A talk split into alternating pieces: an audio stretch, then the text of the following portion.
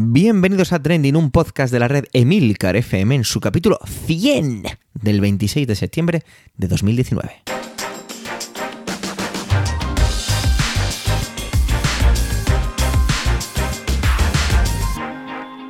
Trending es un podcast sobre lo que pasa, sobre lo que ocurre, sobre las noticias que pueblan las redes sociales. Todo ello con opinión y siempre con ánimo de compartir. Por ello, aquí somos varias voces, aunque haga yo un poco de presentador, que por cierto, soy Javier Soler. Trending es tu podcast de noticias semanal. Adelante. 100. No es un número muy grande. ¿O sí? Bueno, como siempre, yo creo que esto depende con qué se compare, ¿no?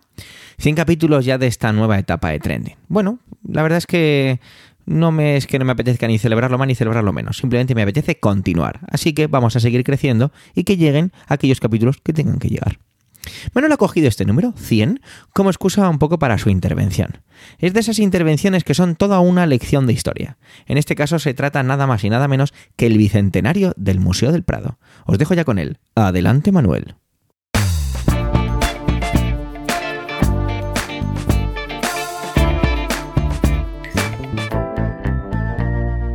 Hola oyentes, hola equipo Trending. Capítulo 100 de Trending. No todos los días se llega a un número centenario como este. Debo decir que sabiendo que esto, que esto iba a, llegar, procrastiné a hablar del bicentenario del Museo del Prado. Me apetecía jugar con los números.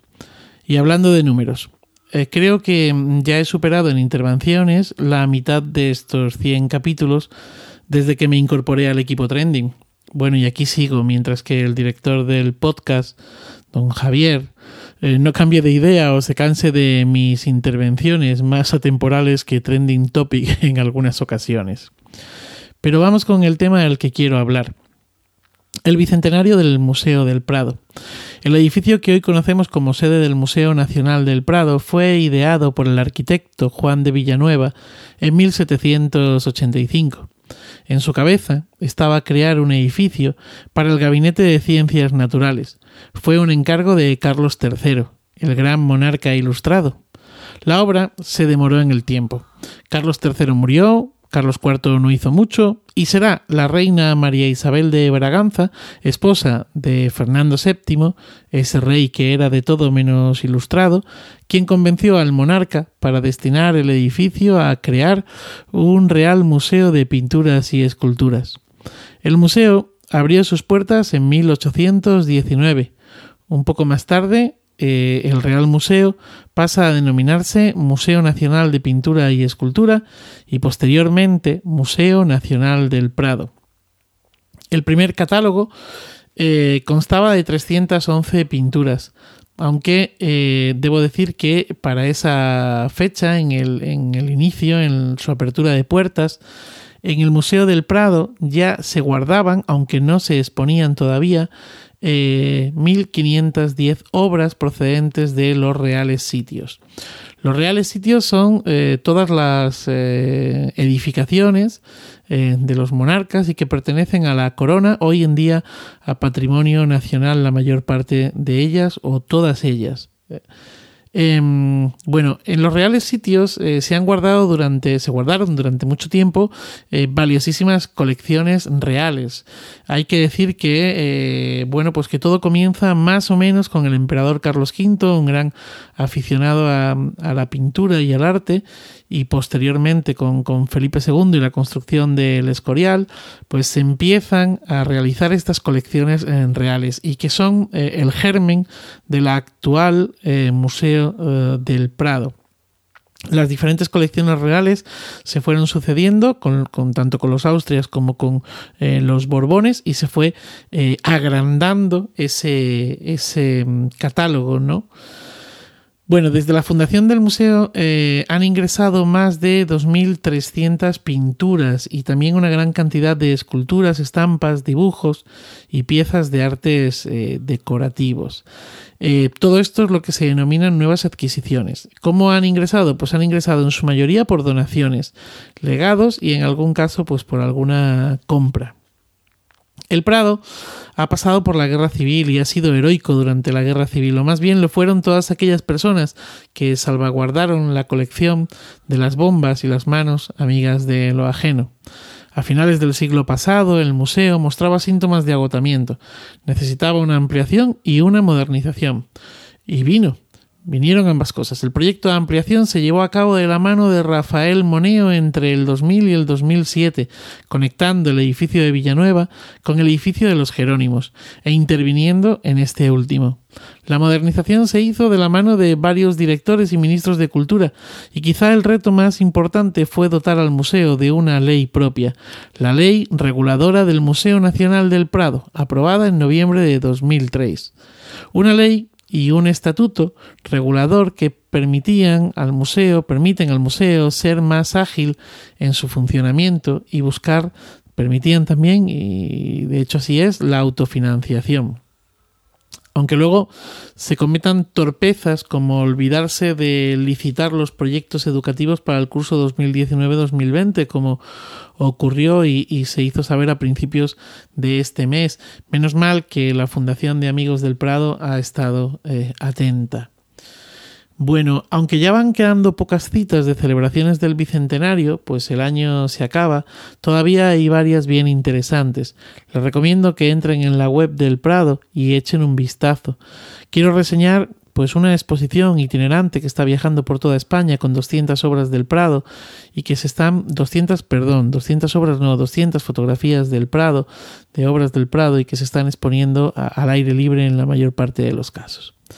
Bueno, Dice el historiador y filósofo del arte John Berger que el Prado es como una gran ciudad cuyas calles se extienden en el tiempo y en el espacio. Atraviesan los siglos y la cultura. No puedo estar más de acuerdo con él. Así es. Pero además, el Prado es una ciudad que es casa. Una casa grande, confortable, con un gran número de ventanas con los que mirar el mundo. Sus obras son así, esas ventanas con las que observar a nuestro alrededor, con las que mirar el mundo, el mundo cercano y el mundo lejano. Es una casa con un gran número de ojos que lo plasmaron real o irreal para nosotros, que plasmaron ese mundo, unos ojos de otras épocas que conviven con los ojos de ahora, artistas y público en comunión. He estado muchas veces en el Prado, como alumno, como profesor, como visitante anónimo, como guía turístico, como acompañante. He sido y soy afortunado. He tenido la suerte de recibir clases de arte en el museo, con las puertas cerradas al público, de estar a solas con un Goya.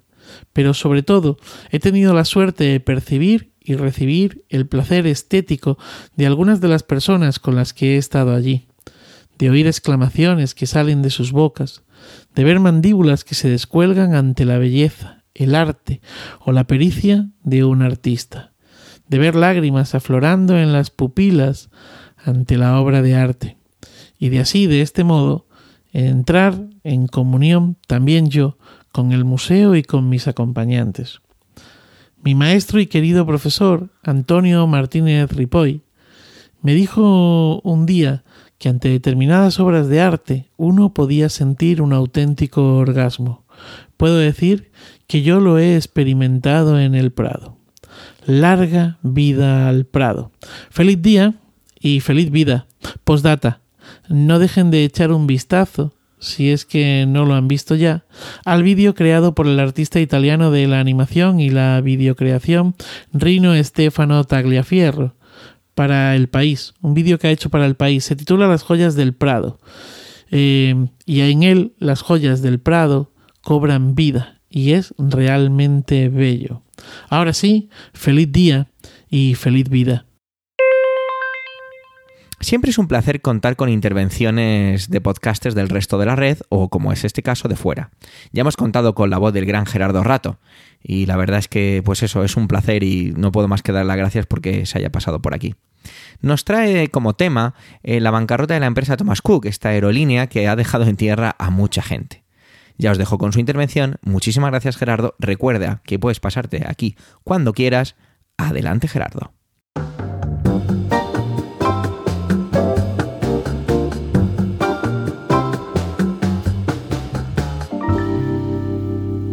Soy Gerardo Rato, arroba ger7, y voy a hablaros de la noticia que hoy, 24 de septiembre, cuando grabo este audio, todavía ocupa la primera página en muchos medios y que ayer fue la protagonista absoluta de titulares y portadas. Thomas Cook, el que fuera el segundo mayor grupo turístico de Europa, se declaraba la noche del domingo al lunes en bancarrota y dejaba una situación desoladora cientos de miles de clientes eh, tirados en su, destino sin la posibilidad de volver, o al menos de una forma clara, o también muchísimos eh, que no han podido ni van a poder comenzar sus vacaciones al tenerlas pagadas, pero ya no poder ofrecer sus servicios. Más de 20.000 empleados que tienen un futuro más que incierto y luego eh, miles de empresas que tenían contratos con, con el tour operador y que ahora tienen deudas que superan los 200 millones de euros que no van a saber, o sea, ya no saben cómo van a poder cobrar esa cantidad y eso obligará a reestructuraciones, a cambios de actividades, a cierres, a quiebras. Eh, es un panorama desolador y de hecho se compara con la situación de Lehman Brothers. Es el, la mayor empresa turística que ha quebrado jamás. Antes de hablar un poco sobre lo que ha sucedido, sobre las causas, las consecuencias, eh, creo que merece la pena explicar quién es, qué es la empresa o qué era la empresa Thomas Cook. Ah, para los profesionales del sector del turismo o para las personas que viven en una zona donde el turismo es una actividad económica muy importante, y yo creo que por eso eh, los compañeros de Trending me han pedido que grabara este audio, porque trabajo en la industria del turismo y vivo en Mallorca, Thomas Cook era un nombre muy conocido. Lo habíamos visto en autocares, en aviones, en publicidad en el aeropuerto, eh, en agencias de viajes, es decir, eh, estaba muy presente y sabíamos que era una empresa muy importante que además a lo largo de los años eh, había aglutinado y conglomerado diferentes empresas que ya eran en su momento actores referentes. Y eso en parte también ha sido la causa de su caída, pero lo, hablaremos después. Entonces, para, muchos hoteles, la fuente principal de, ingresos venía por los paquetes que Thomas Cook les contrataba. Las empresas de autocares trabajaban para los receptivos que, usaban eh, eh, sus servicios para mover a los pasajeros del aeropuerto al hotel y luego en las excursiones que, había. Ah, por no decir, pues, empresas del aeropuerto, de servicios de aviones, de limpieza, que trabajaban todo para ello. Por no hablar de que eh, los miles de clientes que aportaba Thomas Cook en una región como Mallorca, luego pues consumían, eh, compraban, eh, bueno, hacían el gasto que hace todo el turismo en, la región, en los, en los pequeños comercios y en los grandes comercios. Todo, toda esa cadena de repente se rompe con la caída de Thomas Cook. Y para, para, para nosotros, para los, los, profesionales del turismo, impresiona mucho ver cómo una empresa tan grande y de tan calado ha caído. digamos que es como si mañana quebrara el, banco BBVA, es decir, el número dos a lo mejor de España después del Santander, pues aquí lo mismo, pero relacionado con el turismo y en Europa. Eh, ¿Por qué cae Thomas Cook? Bueno, pues eh, evidentemente es una playa de, bueno, de versiones, de, diferentes influencias. En la prensa se está hablando de muchas cosas, pero eh, hoy he visto, justamente he podido leer un artículo de Reuters donde daba un poquito en la diana. Eh, Thomas Cook muere por su propio nacimiento de alguna forma. Aunque esta empresa había de alguna forma, y el nombre de Thomas Cook es el nombre de la persona que creó el modelo moderno de agencias de viaje y que en 1841 inició esa intermediación como agencia de viaje, eh, eh, bueno, pues evidentemente a lo largo de las décadas y, de más de 150 años de existencia, pues había evolucionado mucho. Y en 2007 el grupo crece, absorbe varias empresas más y se establece como un gigante eh, de la intermediación y de la turoperación turística. En esa operación, evidentemente, con la compra de tantos activos y la, la conglomeración de tantas empresas, se genera una deuda muy grande. ¿Y en qué año sucede? En 2007, justo en el momento en el que la crisis económica mundial empieza a acudir. ¿Eso qué significa? Que esa deuda que el grupo debía satisfacer con una demanda global del turismo, porque en, época de recesión, de recesión, una de las actividades que más sufren es el turismo, es el ocio, ah, pues no puede cumplir con esa deuda y entra en una espiral de, altos intereses, de conseguir créditos para poder eh, hacer frente a sus obligaciones. A eso le sumamos, le unimos, que el comportamiento justamente en esos años del, del turista empieza a cambiar y busca pues más libertad y más flexibilidad a la hora de crear sus paquetes, sino ya directamente pues eh, eh, comprar por separado los diferentes elementos de su viaje. Aunque no podemos echar a, Internet, a, los cambios de hábito de, los turistas, ah, la culpa entera de la caída, ni muchísimo menos. De hecho, en el Reino Unido, Jet2 y Jet2 Holidays, que es otro grupo que hasta ahora era el número 2 y ahora es el número 1, empieza en 2003 y la progresión de este grupo, y merece la pena a veces observarlo, ha sido espectacular, con un servicio eh, eh, fantástico y con una, opinión en general de sus clientes eh, muy buena. Por tanto, es decir, no es que la turoperación o la actividad que realizaba Thomas Cook haya muerto, sino que simplemente se combinó una deuda muy alta, una época eh, cambiante y eh, luego un monstruo de, empresas eh, conglomeradas que dificulta esa flexibilidad y esa adaptación. recordemos que las empresas del grupo Thomas Group manejaban una flota de más de 100 aviones. Tenían miles y miles de agencias de viaje en el Reino Unido y en Alemania en una época donde las agencias de viajes eh, eh, son, no son un lastre, pero no tienen la productividad que tenían en décadas anteriores. Entonces, todo eso provoca una deuda que se va arrastrando, que no se eh, ataja de forma directa, no hay un control, tal vez, tal vez, porque yo al fin y al cabo no lo conozco, un control muy férreo de los gastos o una reducción muy seria de los gastos, y lleva una situación en la que el grupo desesperado acude a un inversor chino para que inyecte capital y permita replantearse su futuro. Sin embargo, no hay, no, no, se ven esos cambios que tal vez eran necesarios y cuando después de la temporada turística vuelve a reclamar más dinero para poder eh, sobrevivir, para tener líquido con el que pagar las operaciones y, y plantearse otra vez un futuro, el inversor eh, que es Fosun mm, decide no inyectar más dinero, dejar caer el, gobierno británico que tenía también la, posibilidad a través de un plan que habían ideado los hoteleros eh, mallorquines, los, los, grupos hoteleros españoles para salvar a Thomas Cook, el gobierno británico decide que no se ejecute esa operación y deja caer el grupo. ¿Por qué esos hoteleros eh, habían ideado ese plan? Porque las deudas que deja Thomas Cook a los bancos de camas y a los grupos hoteleros son millonarias. Y aquí hablamos de decenas de millones de euros, incluso en, únicas empresas. Lo cual deja un combinado de más de 200 millones de euros solo en empresas españolas, si eh, no, no me falla la memoria.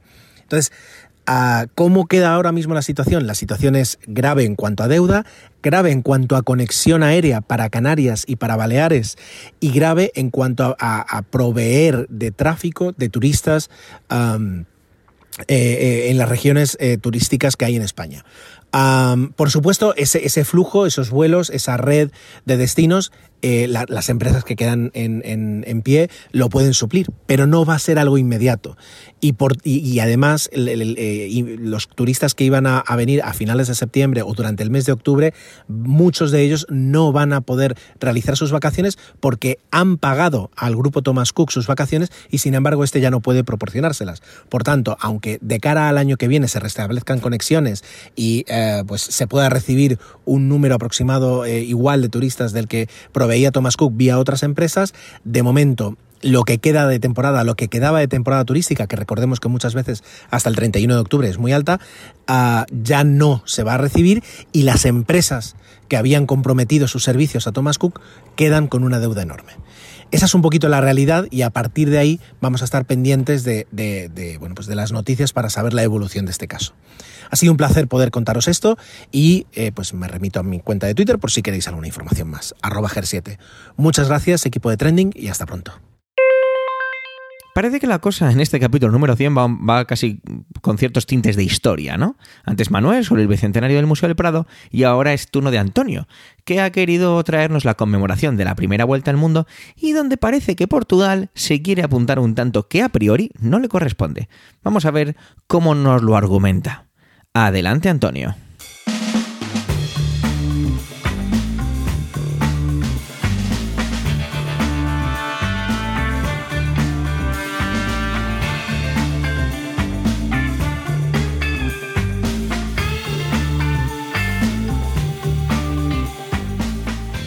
Saludos, soy Antonio Rentero del podcast Preestreno y esta semana en Trending no voy a hablaros ni de cine ni de series de televisión os voy a hablar de atribuir un mérito por una hazaña única en la historia. En septiembre de 1519, se están cumpliendo ahora por tanto 500 años, partió de, España, en concreto de San Sanlúcar de Barrameda, una expedición encabezada por el capitán portugués Fernando de Magallanes, que pretendía encontrar un nuevo trayecto hacia, hacia Asia, hacia las islas de las especias. Pero dado que su país de origen, Portugal, era quien controlaba la, la, ruta que bordeaba, iba costeando por África para llegar a Asia, y dado que pocos años antes se había descubierto que si navegabas en dirección hacia la puesta del sol, también llegabas a Asia, todavía no tenían muy claro que, a dónde iban era realmente América. Pues bueno, la cuestión es que Fernando de Magallanes mm, propuso a la corona de España mm, eh, una expedición para tratar de atravesar esa, esa parte recién descubierta y a través de ella, bordeándola, llegar a Asia. Es decir, a partir de ahí se volvería por la misma ruta y se daría una vuelta completa al planeta por primera vez en la historia de la humanidad. Lo cierto es que Magallanes ofreció en primer lugar esa, idea, esa propuesta, a Manuel I, rey de Portugal, quien la rechazó. Recordemos que ya se estaba eh, controlando completamente toda la parte de Oriente por parte de, Portugal, y perdonad la reiteración. Eh, lo que he explicado, la ruta que bordeaba eh, África hasta llegar a Asia, y en Portugal no interesaba establecer una nueva ruta que fuera en dirección contraria. ¿Para qué voy a ir hacia la izquierda si a donde quiero llegar es a la derecha? Claro, si sigues navegando hacia la izquierda y sigues y sigues y sigues, completas la circunferencia del planeta y llegas a donde originariamente pretendías llegar. En fin, como la corona de Portugal no, no, no le hizo tilín esta idea, Magallanes acudió al otro dominador del mundo en aquel entonces, hace 500 años, Portugal y España, eran quienes, eh, las naciones que se repartían el mundo, además literalmente, con el Tratado de Tordesillas se repartieron literalmente el mundo. Y, bien, eh, a partir de ese momento, la expedición, al mando, como digo, de Magallanes, portugués, pero que había, entre comillas, vendido su idea a la corona española, partió rumbo eh, hacia las Indias, la cuestión es que eh, a mitad de esta travesía, Magallanes falleció y fue Juan Sebastián Elcano quien continuó comandando la expedición. Inicialmente, en ese 20 de septiembre de 1519, salieron, como digo, de Sanlúcar de Barrameda nada más y nada menos que 250 tripulantes. Solo 18 llegaron vivos tras dar la primera vuelta al mundo a tierra española. Y esa circunnavegación, cuyo, cuyo quinto centenario ahora se conmemora, en los últimos tiempos ha, mm, ha sufrido, ha experimentado un afán por parte de Portugal por atribuirse parte del mérito de la hazaña. Eh, es cierto que Magallanes era portugués, pero también es cierto que esa expedición, una vez que atravesó el Pacífico y una vez que entró en territorio dominado por la corona de Portugal, tuvo que hacer toda la travesía de una manera penosa, sí que es cierto que ya habían eh, pasado meses eh, horrorosos, incluso teniendo que desmantelar algunas de las naves y, quedándose en, lo mínimo, pero lo cierto es que mm, no fue un viaje tan provechoso como quizá inicialmente sospechaban, a pesar de que realmente sí que vinieron con, especias y establecieron una, nueva ruta e, e, hicieron historia, evidentemente. Pero, claro, desconocedores de que el Pacífico era tan enorme como realmente es, estuvieron más de tres meses sin poder disfrutar de alimentos frescos y, con agua podrida en su travesía. ¿Y quién era quien no ayudó nunca en ningún momento? Pues precisamente Portugal. Desde el momento en el que la, ruta de Magallanes y Elcano comenzó a regresar hacia casa, una vez eh, pasado el sur del continente americano, eh, todo lo que tenían en contra era precisamente la flota portuguesa, los puertos portugueses en el contorno de África, que, acechaban y que en cualquier momento podían salir para diezmar esa expedición cada vez, cada vez más eh, disminuida. Eh, de hecho, incluso tuvieron que, falsear su, historia por si les eh, interceptaban y pasarían a explicar que eran un barco que se había perdido en una expedición desde Europa hasta América por el Atlántico. Es decir, tenían que mentir, tenían que ocultarse para que en Portugal no pensaban, no pensaran, si llegaran a descubrirlos, que eran esa expedición, porque tenían orden de acabar con ellos. Pues bien, eh, la, reconciliación, la concordia, está, eh, está muy bien, hay que respetarla. Pero claro, si esta gesta heroica se, se, se debe al impulso de un país y precisamente es otro país el que pone de su parte todo a su alcance para impedirlo, a mí me parece manifiestamente injusto tener que compartir esa celebración y conceder una autoría precisamente a quien en su momento fue el mayor enemigo de que se llevara a cabo esa heroica gesta. Es decir, si la primera circunnavegación del mundo se debió al impulso de un país, como era la España del año 1519, que apostó su dinero y sus recursos para que se llevara a cabo esa travesía, ese mérito hay que atribuírselo a quien en su momento supo ver la oportunidad y triunfó, porque la expedición podía haber sido un desastre.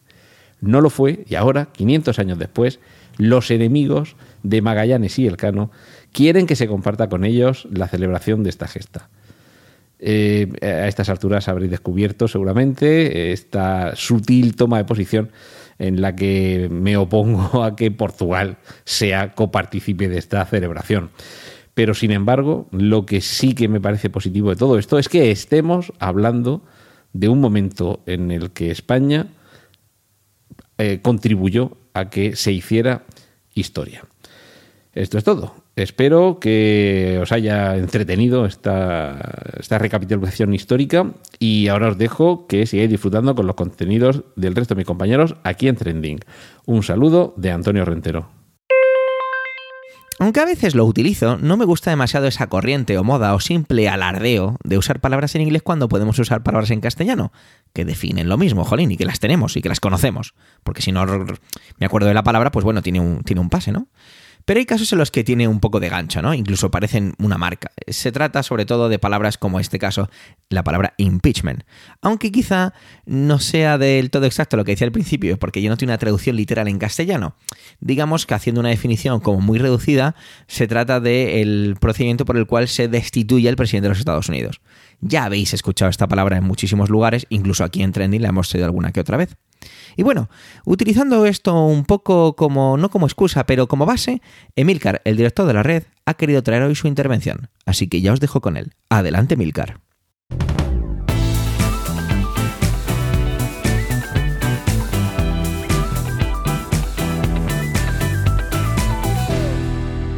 En la parte negativa tengo un catarro de mil pares de narices, con una tos espantosa y que me haría parar esta grabación cada tres minutos y toda la familia en casa, con lo cual se puede escuchar por aquí a cualquier niño decir cualquier cosa. Por otro lado, tengo que es el capítulo 100 de Trending y que se va a iniciar el procedimiento de impeachment contra Trump. Difícil elección, pero los pros ganan a los contras. El pasado sábado envié un mensaje a los compañeros de Trending a través de Slack.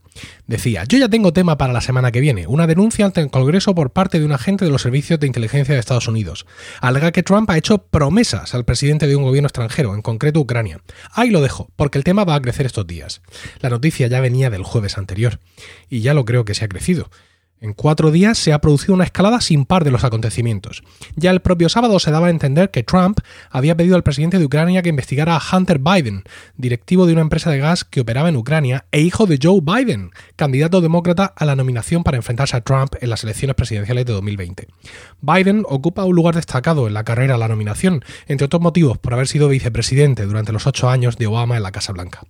Supuestamente Joe Biden habría paralizado unas ayudas a Ucrania para presionar al gobierno de aquel país y conseguir que cesara a un fiscal acusado de corrupción. Este fiscal estaría asimismo investigando a la empresa con la que el hijo de Biden tenía relaciones, pero no es menos cierto que varios países occidentales habían pedido el cese e investigación del citado fiscal.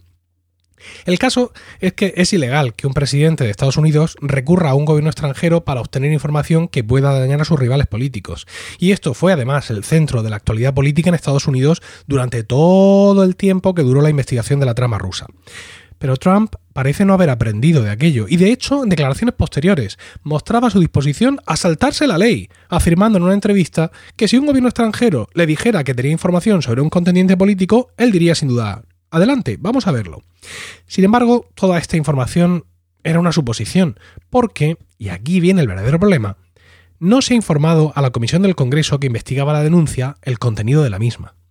El pasado jueves, y durante una declaración de más de tres horas, Michael Atkinson, inspector general de los servicios de inteligencia, repetidamente negó discutir con los miembros de la comisión el contenido de la queja, indicando que no estaba autorizado a ello. Cuando recibió la denuncia, Atkinson la consideró creíble y la pasó al director de los servicios de inteligencia, Joseph, Maguire, que tenía un plazo de siete días, por ley, para entregar esa denuncia al Congreso. Y no lo hizo, violando una ley, como digo, una ley muy específica sobre protección y procedimiento ante las denuncias realizadas por miembros de los servicios de inteligencia. El domingo, Trump vino a confirmar que sí podría haber mencionado el nombre de Biden en una conversación telefónica con el presidente de Ucrania. Distintos medios indicaban que, de hecho, Trump podría haber prometido al presidente más ayuda militar y económica si le ofrecía detalles que pudieran dañar la imagen del candidato demócrata. Desde la primavera, Rudolf Giuliani, el abogado personal de Trump, habría estado presionando a los ucranianos para dos investigaciones. Una sobre la empresa relacionada con Hunter Biden y supuestos pactos de los demócratas con Ucrania para obtener información que comprometiera a Paul Manafort, el jefe de la campaña de Trump en 2016, encarcelado. En estos días Giuliani ha estado lanzando en prensa ataques contra la honestidad de Biden e incluso rastreros y nauseabundos comentarios sobre la adicción a las drogas de su hijo. Entre diversas declaraciones de unos y otros, la presión creció sobre el cuadro demócrata y el martes Nancy Pelosi, la presidenta del Congreso y líder demócrata, anunciaba el inicio del procedimiento de impeachment contra Trump. Un procedimiento que ya le habían pedido en meses anteriores determinadas facciones de los demócratas y que Pelosi, extremadamente cautelosa, no terminaba de ver claro. Como nos indica José Ángel Abad en Twitter, corresponsal de Antena 3 Televisión en Nueva York, lo que Pelosi anunció no fue el impeachment en sí, sino una investigación previa por la negativa de Trump a que el Congreso pueda conocer, como marca la ley, la denuncia realizada por un miembro de la Administración estadounidense. Abrir impeachment, sigue José Ángel Abad, proceso de destitución, no, garantizaría acabar con el presidente impeached, destituido.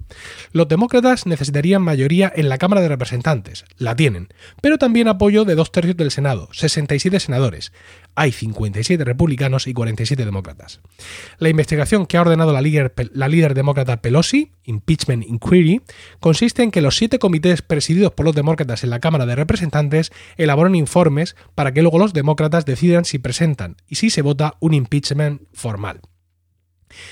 Como complemento a este, estos tweets de José Ángel Abad, decir que, entre otras cosas, se va a estudiar si los retrasos producidos en las ayudas de Estados Unidos a Ucrania se deben a los problemas burocráticos alegados por el gobierno o a una congelación real en tanto en cuanto este país no cumpliera con lo exigido por Trump.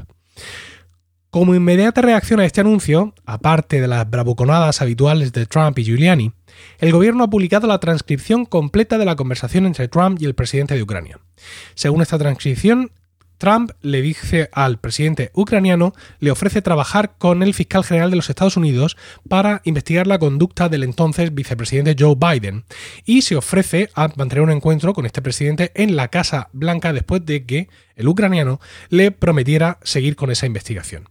La llamada comienza con felicitaciones de Trump a Zelensky, el presidente ucraniano, por sus eh, elecciones recientemente ganadas, pero rápidamente se transforma en presiones del presidente para una investigación de su rival político y además habla de una especie de teoría de la conspiración, indicando que el servidor privado de email de Hillary Clinton estaba en Ucrania y que la investigación de Robert Mueller, el fiscal especial que investigó la trama rusa, empezó en Ucrania. Trump repetidamente le dice a Zelensky que debería trabajar con el fiscal general William Barr y con su abogado personal Rudolph Giuliani. Curiosamente, Trump y sus seguidores ven en esta transcripción literal la prueba palpable de que Trump no ha hecho nada malo, sin duda una nueva materialización de los llamados hechos alternativos. Para los demócratas, la conducta del presidente, mm, buscar la ayuda de un país extranjero para desacreditar a un rival político, traiciona la dignidad del cargo y pone en peligro la seguridad nacional. El presidente del Comité de Inteligencia del, Congreso, eh, Adam Schiff, dijo que esta llamada, mm, que la lectura de esta llamada le recuerda a la clásica extorsión mafiosa.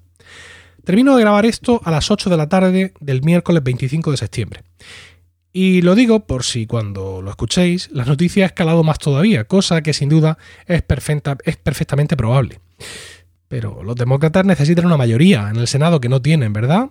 Bueno, Mitt Romney, candidato republicano a la presidencia en 2012, ha comentado que si el presidente pidió o presionó al presidente ucraniano para investigar a un rival político mm, directamente o a través de su abogado personal, eso sería problemático en extremo y que esperaba que información crítica saliera a la luz. Otros republicanos de peso han estado planteando cuestiones acerca del comportamiento de Trump en estos días. Voy a terminar mi intervención pidiendo disculpas por todos los errores motivados por mi lamentable estado de salud, eh, de salud vocal, que no bucal. Voy a terminar mi intervención, digo, haciéndoos una sugerencia y haciendo una petición. La sugerencia es que corráis a suscribiros a un podcast llamado Los Hilos de Washington, de Dori Toribio, otra corresponsal española, en este caso en Washington. Y la petición es a Dori Toribio para que realmente saque tiempo de donde no lo tiene y nos dedique un capítulo especial a comentar paso por paso y con su maestría, mucho, muy superior a la mía, evidentemente, todo lo que está pasando alrededor de esta, por fin, y parece que definitiva, decisión de los demócratas de iniciar el impeachment contra Donald Trump.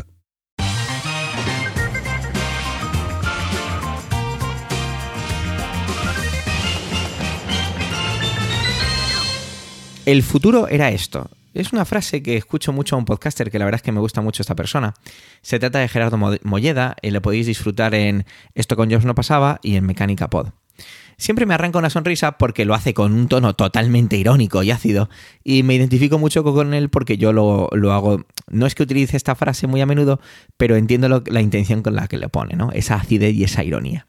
Entonces, cuando estaba preparando, no preparando la intervención, sino cuando me la encontré muy temprano, ni siquiera había salido el sol, enseguida me vino a, la mente esta frase, porque no podía ser de otra manera.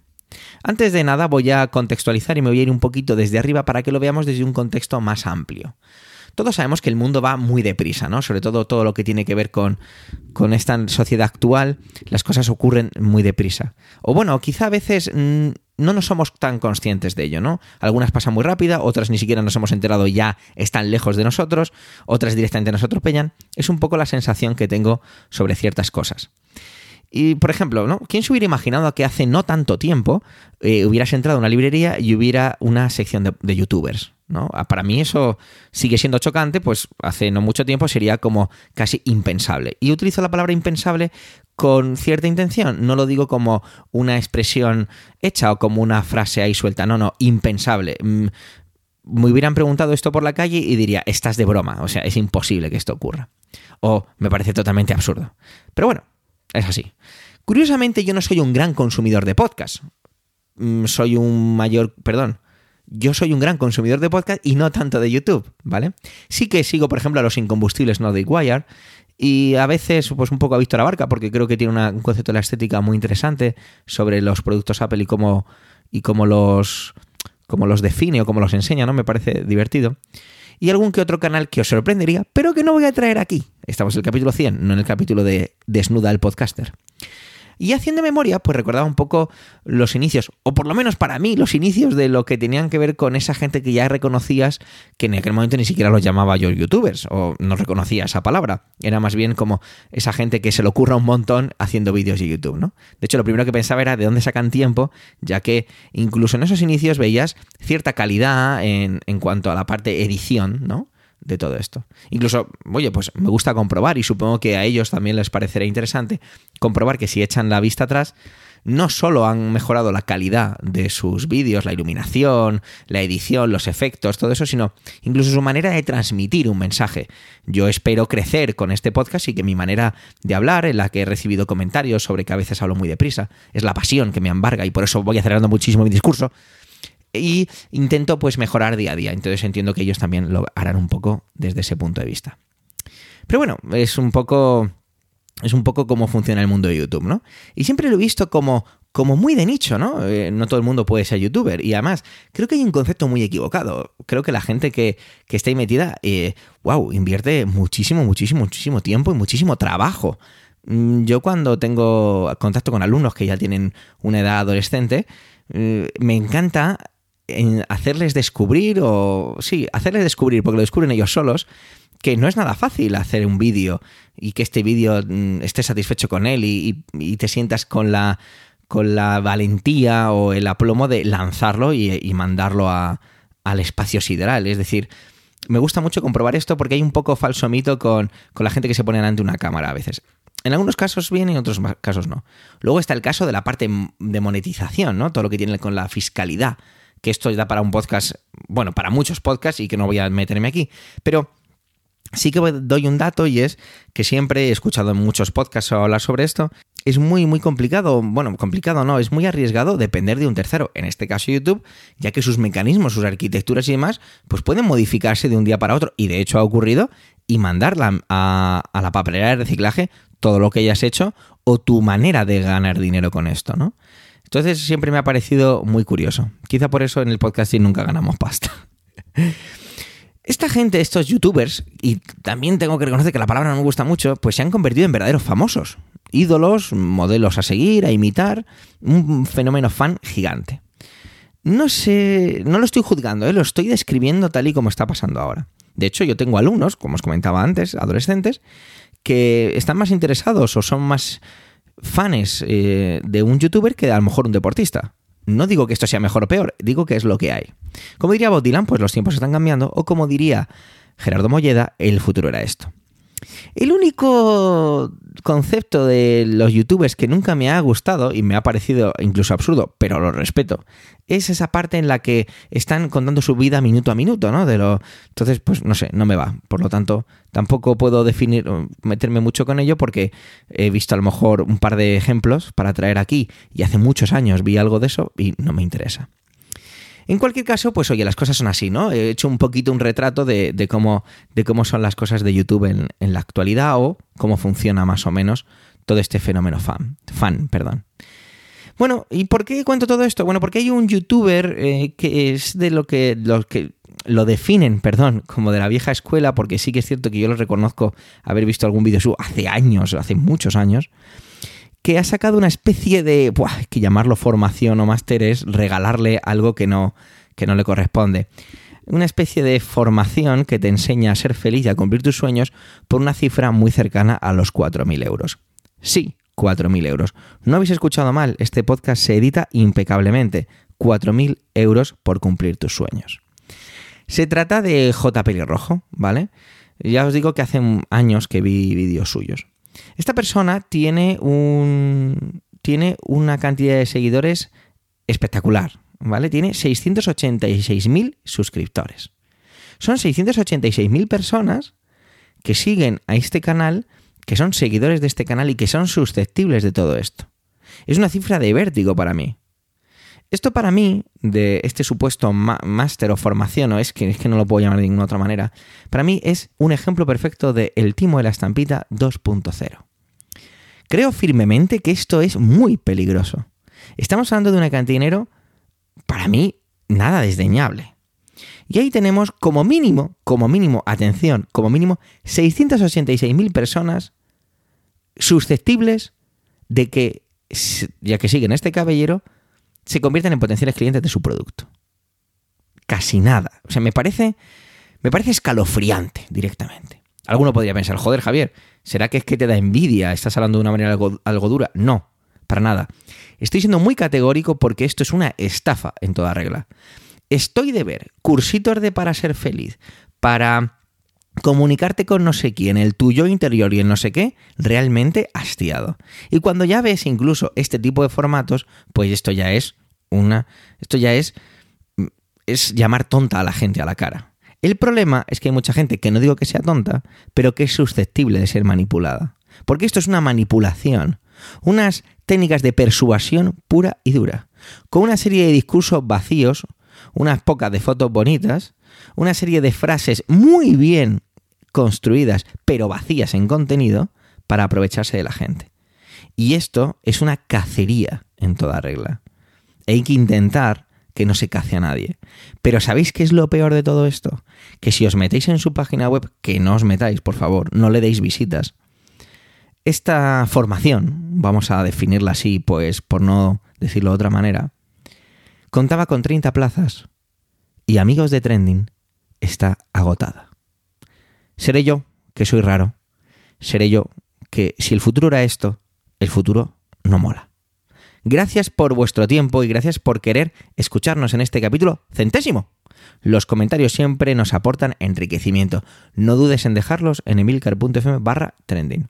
Un saludo y hasta la semana que viene.